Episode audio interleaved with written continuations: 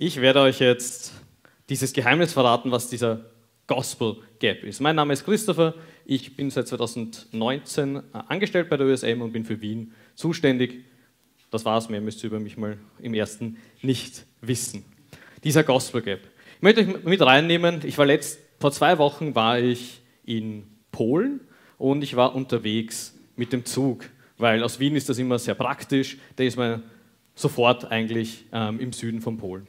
Und genau, und immer diese Auslandsfahrten mit dem Zug, die sind immer mit einer gewissen Spannung nämlich verbunden. Weil man weiß nicht, gibt es da diese ungeschriebenen Bahngesetze, wie sind die im Ausland? Ach, was gibt es da überhaupt für Züge? Wie haben die das so mit der Verspätung? Sind die so eher so deutsche Bahnmäßig, dass sie halt ähm, eine kreative Anfahrtszeit haben? Oder sind sie da doch eher pünktlich? Man weiß es nicht so genau. Und natürlich die wichtigste Frage heutzutage, gibt es WLAN oder gibt es kein WLAN? Die Unterschiede bei den Zügen ist immer sehr, ja auch sehr spannend, nicht nur innen, sondern auch außen zu beobachten. Ähm, das letzte Stück, das ist so wirklich, man fahrt ins Nirgendwo, also das ist wirklich sonst nichts ähm, sonst. Und dementsprechend schauen auch die Züge aus. Das sind so Züge, wo wahrscheinlich meine Eltern mir erzählt haben, dass die irgendwann mal gefahren sind und dort fahren sie noch. Also so eine Art S-Bahn ist gefahren und ich habe mich da irgendwie zurückversetzt gefühlt und habe mir gedacht so, hm, also der Einstieg und das ist auch sozusagen, der Einstieg zwischen Bahnsteig und Zug war enorm. Also man hat da wirklich fast so, und dann natürlich die Steigung war auch gigantisch. Wir kennen das ja auch, wenn wir in Wien öffentlich unterwegs sind, immer diese nette Erinnerung von meinte Gap oder bitte beachten Sie den Niveauunterschied zwischen Zug und Bahnsteig. Wahrscheinlich dieser Satz löst in euch etwas auf, aus. Es gibt diesen Spalt in unserem Alltag, oft da, wo wir ihn erkennen oder meistens sehen, ist genau bei diesem Zug. Zwischen Bahnsteig und dem Zug selber. Und manchmal ist das ein großer Schritt, manchmal ist es ein kleiner Schritt. Und so ähnlich wie das beim Einsteigen sein kann, also mir ist es so gegangen, dieser Schritt war enorm. Also wirklich fast anstrengend. Also ich habe jetzt nicht gleich eine Pause braucht beim Einsteigen, aber es war schon ungewohnt, nicht einfach reinzugehen. So ähnlich ist es manchmal auch bei uns im Alltag. Und deswegen der Gospel Gap, das Evangelium ist alltagsrelevant. Weil oft geht es uns doch auch so.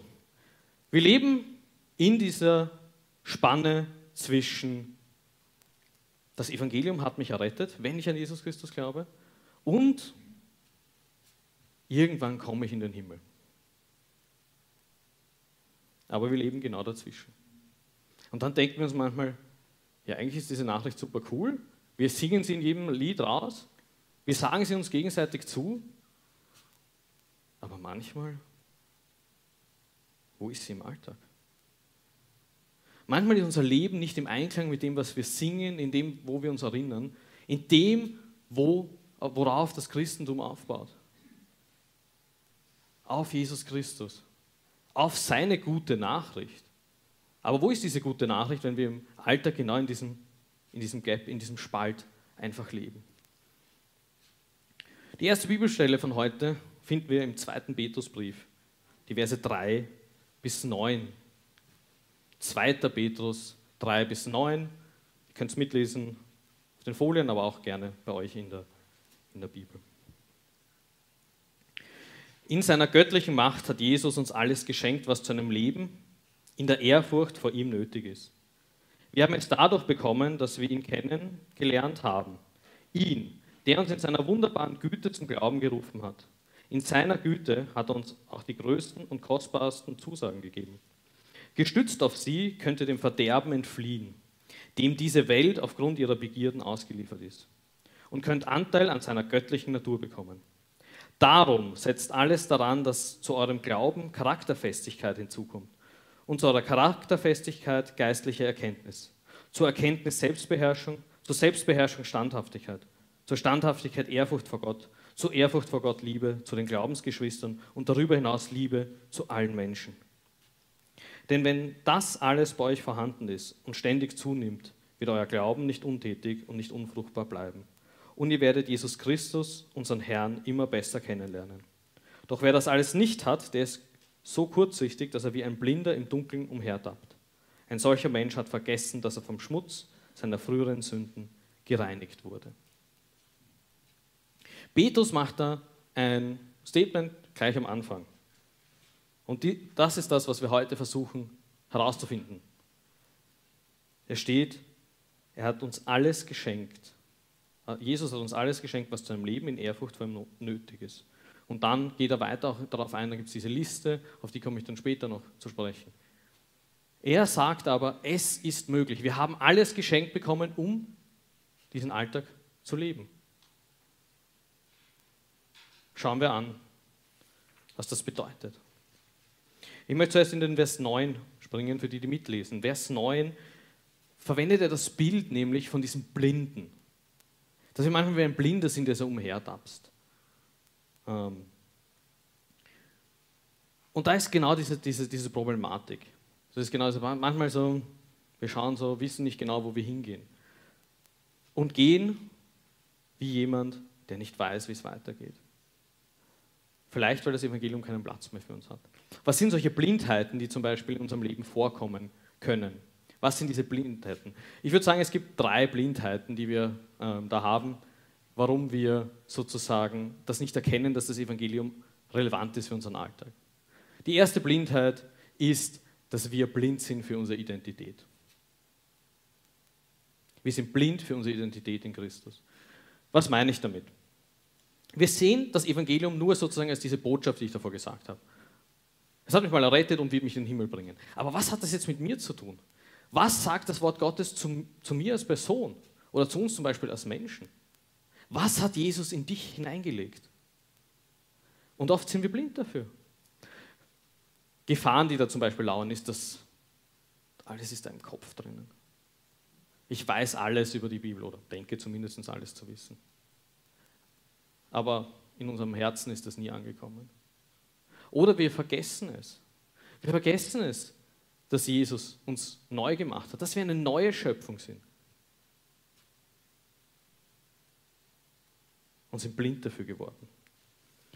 Oder wir sagen, naja, das Evangelium ist schon wichtig, aber für dich und für dich und für dich. Aber bei mir ist das ja eh gut. Also.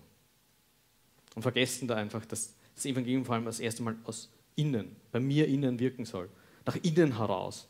Und nicht bei ihm soll sich ändern und bei dir soll sich ändern, sondern mal bei mir. Das Evangelium ist etwas, eine Botschaft, die sagt, ich verändere dich. Jesus will dich verändern. Das führt zur zweiten Blindheit. Dass wir auch vergessen, dass wir einen Heiligen Geist haben. Der sagt uns das auch manchmal. So, du, es war halt einmal an der Zeit, dass du was änderst. Er zeigt uns Sünde, äh, Sünde auf, er zeigt uns Veränderung auf. Das wissen wir, als Jesus ihn ankündigt. Es wird jemand kommen, der bei euch sein wird, alle Tage. Es wird jemand kommen, der auch die Gemeinde baut. Wir haben das davor gesungen. Der Geist ist der, der die Gemeinde gebaut hat. Warum wir heute überhaupt da sind, als Gemeinde, als Gläubige. Und die dritte Blindheit, die wir oft haben, ist, dass wir blind sind dafür, dass Gott im Prozess arbeitet. Weil, was meine ich damit? Das ist wieder dieser Spalt. Das Evangelium hat mich errettet und das Evangelium wird mich mal in den Himmel führen. Aber es wirkt auch jetzt. Es verändert uns jetzt. Wie schlimm wäre das, wenn wir dieselben Menschen wären wie bei unserer Bekehrung? Also ich habe so viel gelernt seither, so viel Veränderung, aber auch so viel Schmerz erlebt, wo Gott mir einfach aufgezeigt hat, so da gehört, da, da gehört noch was. Da hast du meine Botschaft noch nicht angenommen. Und es ist gut so. Die Bibel sagt uns nicht so, und du bist fertig und jetzt kannst du da warten, bis der Zug abfahrt in den Himmel. Sondern das Evangelium sagt uns, hey, ich will an dir arbeiten. Dafür haben wir einen Heiligen Geist bekommen. Das sind diese drei Blindheiten, die wir oft haben. Und ich glaube, es ist schlimm, wenn wir da sitzen und nur mehr so tun, als ob wir warten, bis der Zug endlich abfährt. Das ist nicht die Botschaft, die uns die Bibel vermitteln, möchte. Zum Beispiel in Vers 5 bis 7 sehen wir, oder 5 bis 8, sehen wir genau diesen, diesen Prozess, den, den es gibt in unserem Leben. Äh, Petrus schreibt das zum Beispiel und er, er beginnt hier mit dem Glauben, mit der Charakterfestigkeit, Charakterfestigkeit, Erkenntnis bis zur Liebe zu anderen Menschen. Das ist jetzt dieser, man kann das vielleicht so, ah, das ist so ein aufbauender Tugendkatalog, das ist nicht das, was damit gemeint ist. Also es war damals üblich, dass man sowas geschrieben hat, ähm, aber was schon sehr, sehr, sehr häufig vorkommt, ist, dass am Anfang sozusagen der Glaube steht und am Ende die Liebe. Aber das dazwischen ist es nicht so, ach, ich muss das glauben, dann kommt der Charakter und die Liebe darf ich erst ganz am Ende zeigen. Das meint dieses nicht, dass das sozusagen aufbauend ist, aber es ist das, was sozusagen startet mit, de, mit der Veränderung, die wir durch Jesus haben. Aber wir sehen, das, wie das auch zusammenhängt.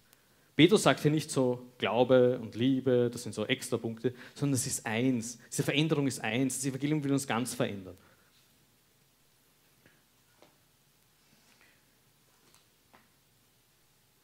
Und ich, irgendwie, wenn ich so über diese Blindheiten danach, so Identität, Wirken des Heiligen Geistes, Gottesprozess, da fühlt man sich schon manchmal auch ein bisschen ertappt. Also zum Beispiel das Thema Prozess, das, ähm, dass Jesus, also dass wir verändert werden in einem Prozess, das ist manchmal ein bisschen schwer zu begreifen, gerade wenn für die, die vielleicht im christlichen Kontext aufgewachsen, aufgewachsen sind. Wir kennen das von Grund auf. Und dann vergessen wir manchmal, dass wir aber trotzdem das, das Wissen alleine, gerade Kinderstunde, wir kriegen alles mit. Jugend, dann sitzt man schon da, ja, ja, kennen wir eh schon. Und dann sitzen wir irgendwann da und werden erwachsen, fangen vielleicht an zu studieren und merken so, okay, wenn ich das nicht wirklich mit meinem Herzen glaube, wird das wirklich anstrengend und es ist eigentlich nicht wirklich was passiert. Und haben vergessen, dass eigentlich eine Arbeit dahinter ist, dass der Heilige Geist arbeiten darf und wird an uns. Neben diesen Blindheiten möchte ich euch noch Sargs vorstellen. Wer ist Sargs? Ähm, Sargs ist etwas, was uns nämlich im Alltag der größte Gegenspieler ist von den zweiten und dem dritten, eigentlich von allen Punkten. Sargs ist eigentlich der Gegenspieler, der uns zu diesen Blindheiten führt.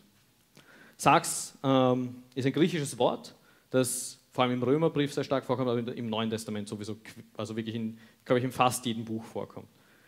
Und es ist ein Wort für unsere alte Natur, sozusagen für, manche würden das Wort Fleisch dafür verwenden, aber eigentlich sozusagen unser altes Ich, bevor Jesus uns verändert hat. Sag's. Und das ist etwas, was auch bei uns bleibt, indem wir weiterhin leben, auch wenn wir zu Jesus gehören. Das ist noch immer da. Sozusagen das Ende ist dann erst, wenn wir wirklich in den Himmel kommen, wenn der Zug dann wirklich Richtung Himmel abfährt. Das ist Sargs. Und er versucht, was macht Sargs in unserem Leben? Er versucht genau, er, er fördert diese, diese Blindheiten. Er versucht uns vielleicht einzureden, so, naja, du verdienst schon das und das, kauf dir das und das. Oder er sagte, du bist es eigentlich gar nicht wert. Und er lässt sich einfach Lüge um Lüge glauben. Er greift deine Identität an, er greift den Prozess an, den Gott machen möchte. Und er ist der größte Gegenspieler vom Heiligen Geist. Sag's. Wie kann ich das erkennen? Meistens ist das, was er sagt, niedermachend. Es ist so richtig so destruktiv, so. Du fühlst dich danach so richtig schlecht.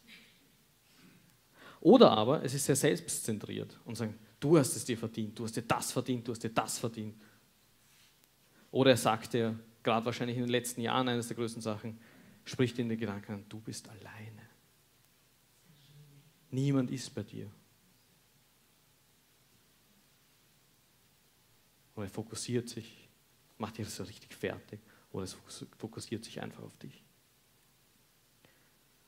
Wenn wir das hören, ist natürlich unterschiedliche Reaktionen. Meistens reagieren wir aber so, dass wir uns entweder dem nachgeben und sagen, hey, ja, stimmt, eigentlich, eigentlich mag mich keiner oder dass wir uns dem hingeben, vielleicht, dass wir stolz sind, dass wir sozusagen nur mehr das machen, was sozusagen unsere Lust und Laune bringt.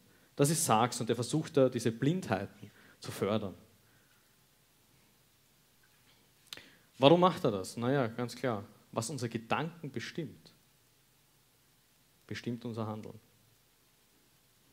Was unsere Gedanken bestimmt, bestimmt unser Handeln. Unser Verhalten, unsere Einstellung wird durch das Verhalten geprägt, äh, wird durch die Gedanken geprägt. Und das, die positive Seite, die wir sehen, ist natürlich, die Petrus hier bringt. Er sagt ja auch, es wird, es wird so sein. Das, was wir tun, das, was wir glauben. Der, wer Jesus ist, das wird uns verändern. Aber da müssen wir, sind wir immer in diesem Gegenspiel zwischen Gottes Wahrheit, Heiliger Geist und der Wahrheit oder der Lüge eigentlich, die uns sozusagen Sargs äh, äh, einsagen lässt. Das ist etwas, was uns in unserem Alltag begegnen wird. Und deswegen ist es umso wichtiger, so dieses zu sehen, so dieses, hey, da ist ein Spalt. Und wie fühle ich den jetzt? Wie fühle ich den? Sag sagt mir, fühl so, der Heilige Geist sagt mir, fühl so. Wie kann ich da auch wirklich ähm, darauf hören, wie ich davor gesagt habe, Heiliger Geist ist auf, erbauend. Heiliger Geist zeigt auf Jesus hin, wenn er dir Nachrichten sagt. Sag sagt, zeigt nur auf dich und macht dich so richtig fertig.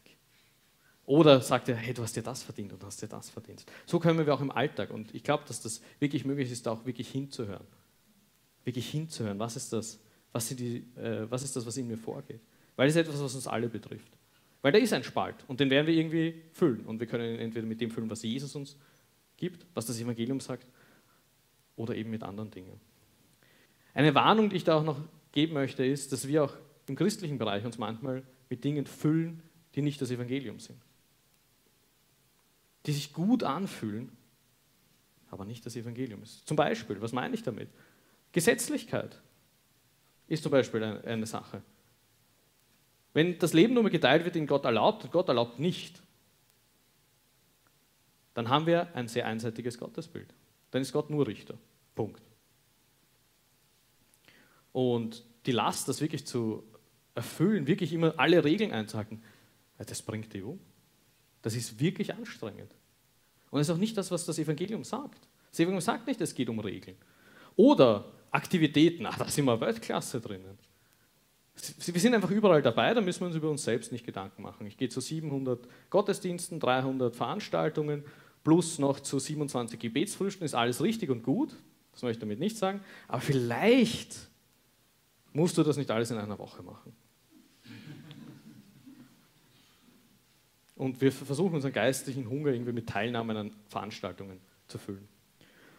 Oder es geht nur um Emotionen. Jesus ist auf einmal nur mehr so diese emotionale Befriedigung und das Evangelium. So irgendwie so, wir suchen einfach nur mit diesem Kick, so richtig so diesen emotionalen Kick, da, da jedes Mal das Neue. Natürlich wird das dann immer mehr und immer, wir brauchen den dann immer öfter. Aber das Evangelium ist mehr als ein emotionaler Kick. Oder Theologie. Alles, ist, alles wird nur mehr kritisieren. Ah, kann man das so sagen oder so? Oder wir nehmen uns irgendwelchen absurden neuen theologischen Strömungen an. Wo wir denken, so, ja, gerade kirchengeschichtlich sieht man das so stark, dass eh das meiste, was neu aufkommt, das gab es eh immer schon. Ähm, die Ideen und es wird halt einfach neu zusammengesetzt. Oder wir, wir, wir, ja, wir flüchten irgendwie so eine neue theologische Strömung, das klingt ja ganz gut, und vergessen uns da einfach auch mit dem Kern auseinanderzusetzen. Weil zum Beispiel eine Theologie, die etwas Falsches über Jesus sagt, die Jesus in Frage stellt, ist falsch. Und sicher nicht etwas, wo wir uns dann füllen oder auch am besten dann andere überzeugen sollen. Genau, oder Gott ist nur mehr der Therapeut, er heilt nur mehr meine Wunden und wenn die weg sind, geht es mir wieder gut, bis die nächsten Wunden kommen. Und so weiter. Wir sehen, es gibt so viele Sachen. Das sind zum Beispiel auch christliche Sachen, mit denen wir das füllen können. Neben natürlich das, was sagst, uns einsetzt. Hol dir das, kauf dir das, geh deinen Lüsten nach, investiere einfach in dich, weil du bist es wert. Weil du es wert bist. Eine Sache, die irgendwie auch unser, unser Zeitalter nämlich sehr stark beeinflusst. Vielleicht könnt ihr euch erinnern, das war eine, eine Werbung, ich glaube vor 50 Jahren mittlerweile von L'Oreal, die haben noch immer dieselbe, das ist, muss man sagen, in 50 Jahren, dass sich nichts ändert, ist eh selten. Und das ist etwas manchmal, wie auch Sachs zu uns spricht, aber auch etwas, wie wir manchmal mit dem Evangelium umgehen. Wie mit einem Parfum. Wir gehen hin, in der Früh zum Beispiel, machen einfach so ein bisschen, ein bisschen Evangelium. Das reicht. Aber wir alle wissen, was machen wir morgen am nächsten Tag? Wir gehen morgen wieder hin. Und irgendwie so, es riecht, so ich rieche nach Evangelium, am besten am Sonntag noch, dann machen wir gleich einen, einen Sprung mehr, dann rieche ich gut nach Evangelium in der Gemeinde. Und unter der Woche hat es keine, keinen Einfluss auf mich. Manchmal gehen wir so mit dem Evangelium um, so ein bisschen so, schwimmen, dann rieche ich gut nach Evangelium. Aber das Evangelium sagt nicht, ich bin was Oberflächliches. Sondern das Evangelium, Jesus ist ganz klar, der ist klipp und klar, es geht um dein Herz. Es geht um das Innere. Nicht um irgendeinen Spray, den wir aushalbern ähm, aufsetzen. Und er hat uns alles gegeben. Wir haben es gelernt, wie Petrus das da ganz klar sagt. Und ein anderes Bild noch zu verwenden, wenn wir das Evangelium so nehmen, dass es nur irgendwie zum Aufsprühen ist, ist es so, wenn du nur duschen würdest und deine Teile, die du zum Beispiel jetzt im Winter, nur deine Hände und den Kopf waschen würdest, was die anderen Leute sehen würden. So geht ja keiner in der Dusche. Erstmal ist das Gewand nass und das, die andere sagt, das macht ja keinen Sinn. Aber manchmal gehen wir so mit dem Evangelium um.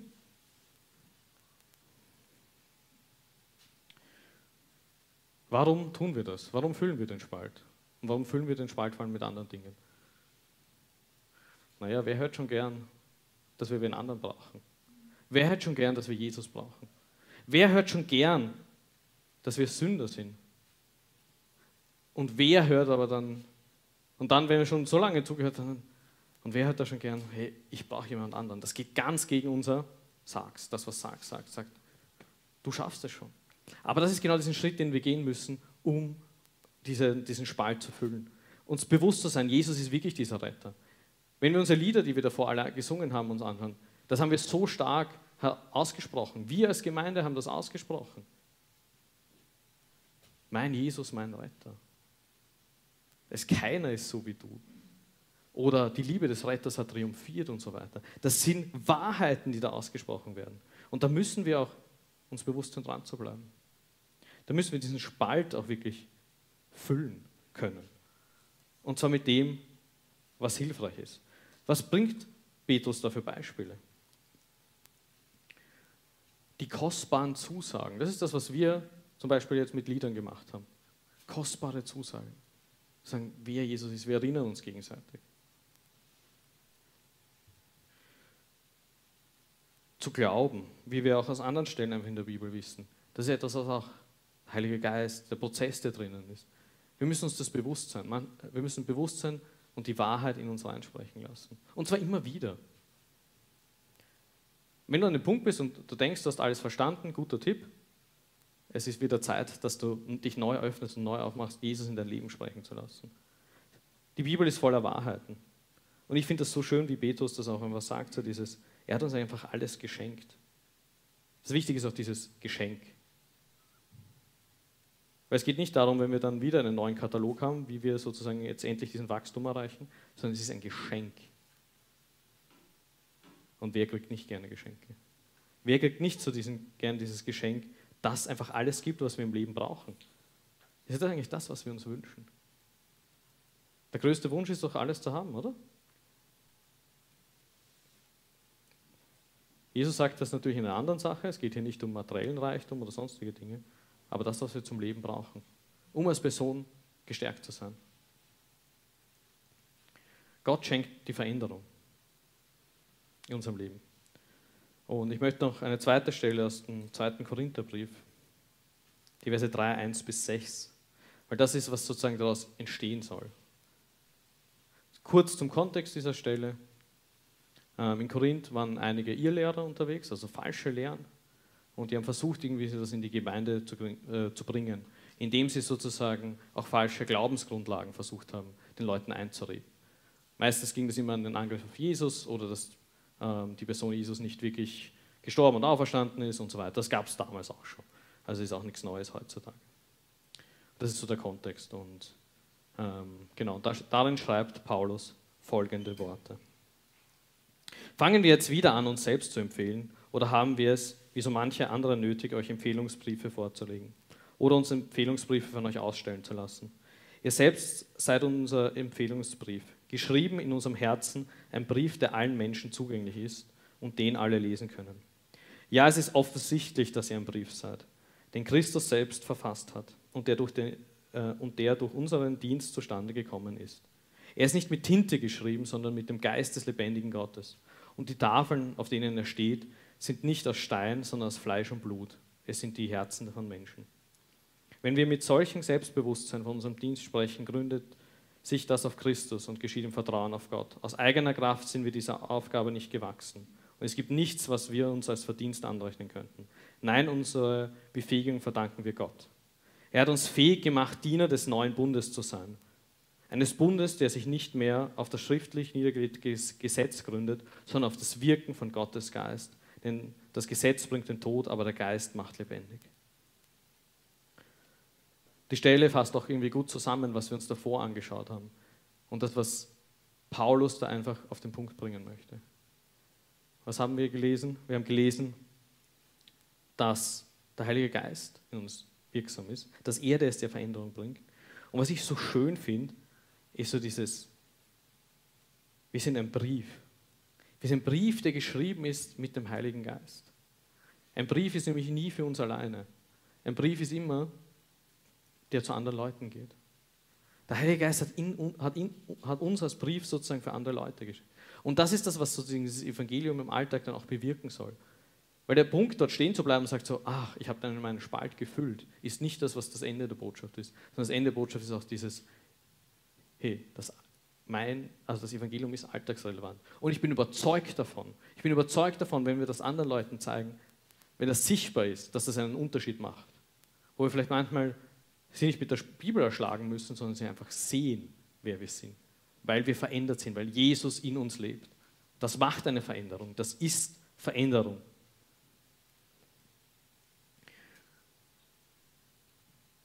Wir sind ein Brief. Wir sind ein Brief für andere Leute, den lesen können. Diese Sichtbarkeit des Evangeliums. Und das ist genau dieser Spalt, in dem wir uns befinden und wo die Frage ist, wie gehen wir damit um?